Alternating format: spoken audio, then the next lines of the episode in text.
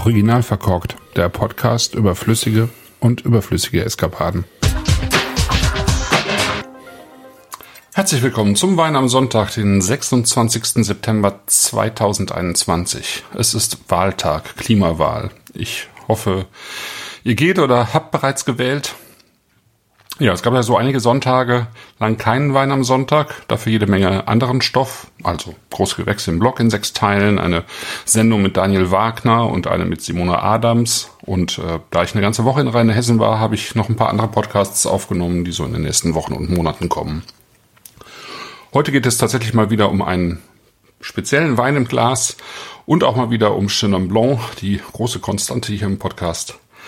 Der Wein heißt César. Das heißt 16 Ar, also so viel wie 0,16 Hektar. Das ist nämlich die Größe der Parzelle gewesen, mit der das Ehepaar Chailloux vor sechs Jahren mit dem Weinbau gestartet ist. César hört sich eben auch an wie César tatsächlich, also Cäsar, was äh, irgendwie ganz witzig ist. Es gibt ja tatsächlich auch eine ähm, französische Rebsorte namens César, die in einem kleinen Teil im Burgund vorkommt. Das haben wir jetzt hier nicht. Hier haben wir sozusagen die ja, wie soll man sagen, den Kaiser unter den Loire-Rebsorten, ja. Und äh, den findet man auch zu ja, 90, 95 Prozent in den Weinbergen äh, der Chailloux, die noch so ein bisschen Grouillot und äh, Gamay mit dazu haben. Aber im Wesentlichen fokussieren sie sich auf Chenin Blanc. Das ist ein Weingut, über das man nicht viel findet bisher. Ähm, entdeckt hierzulande von äh, Vino Central wo ich äh, die, den Wein hier auch her habe. Die Chailloux arbeiten in den Coteaux de Layon. Das ist ähm, so ein bisschen unterhalb von Anjou, also auf der anderen Seite der Loire auch. Ja, wenn man so ein bisschen Richtung Osten fährt, dann kommt man schon in, in das Saumur-Gebiet irgendwann. Das ist eine der klassischen großen Süßweinappellationen Frankreichs gewesen oder im Prinzip auch immer noch, nur dass eben die Süßweine äh, natürlich nicht mehr so en vogue sind, wie sie es früher waren. Also früher war Coteau de Layon einer der Weine sozusagen wie äh, also in einem Bereich mit Sautern und mit den äh, Tokayern und ähm, vielleicht auch großen Rieslingen.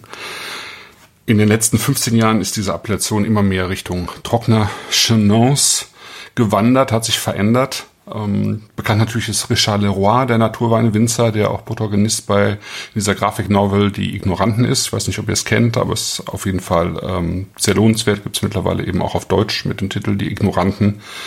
Ja, der ist auch schon ursprünglich aus Paris in diese Ecke gekommen, um Süßwein zu erzeugen und äh, macht aber eben heute extrem gefragte Naturweine. Der bekannteste ist ähm, Lenoel de Montbénaud.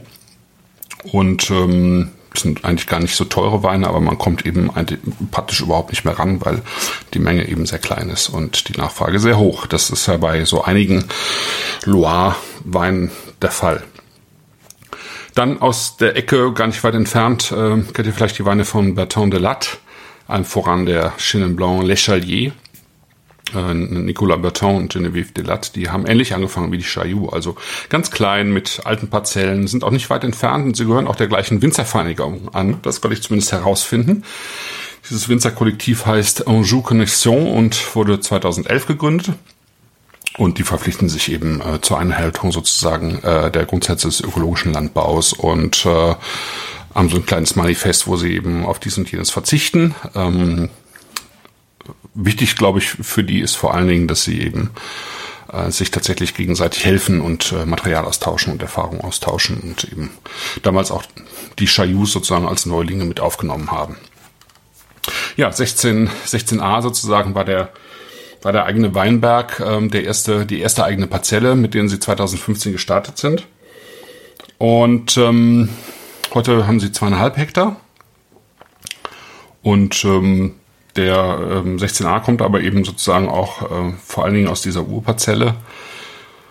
Wurde nach der spontanen Gärung für acht Monate im Fiberglastank ausgebaut. Ein Ausbauart, die man äh, da im Anjou auch häufiger findet.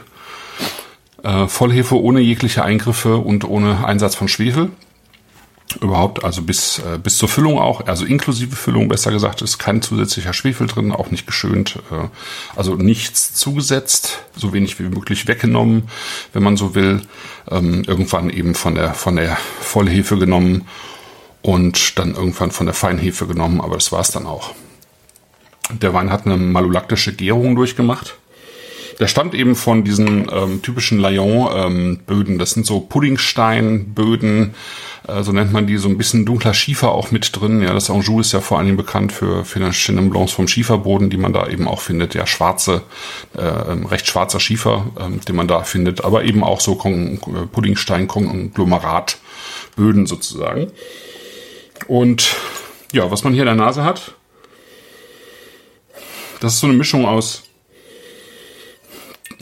weißfleischiger und gelbfleischiger Fruchtkomposition, würde ich mal sagen. Ja, da ist ähm, das drin, was man sehr schnell mit ähm, Chenin Blanc verbindet, also Quitte, bisschen Quitte, Birne, ähm, reifer Apfel, das ist, wirkt alles reif, ja. Das ist eine, äh, eine reife Frucht, die hier drin ist, die aber auch ähm, Kräuter mit drin hat. Also ich habe hier vor allen Dingen so ein bisschen Eisenkraut mit im, in der Nase bisschen ähm, zitronige Anklänge, aber auch eben reif. Das ist alles, befindet sich alles auf einer recht reifen Ebene hier in der Nase. Ein bisschen Schale auch mit drin, also Zitronenschale, auch ein bisschen Apfelschale mit drin, also so ganz leicht äh, pikant herbe Noten, die man, die man hier findet.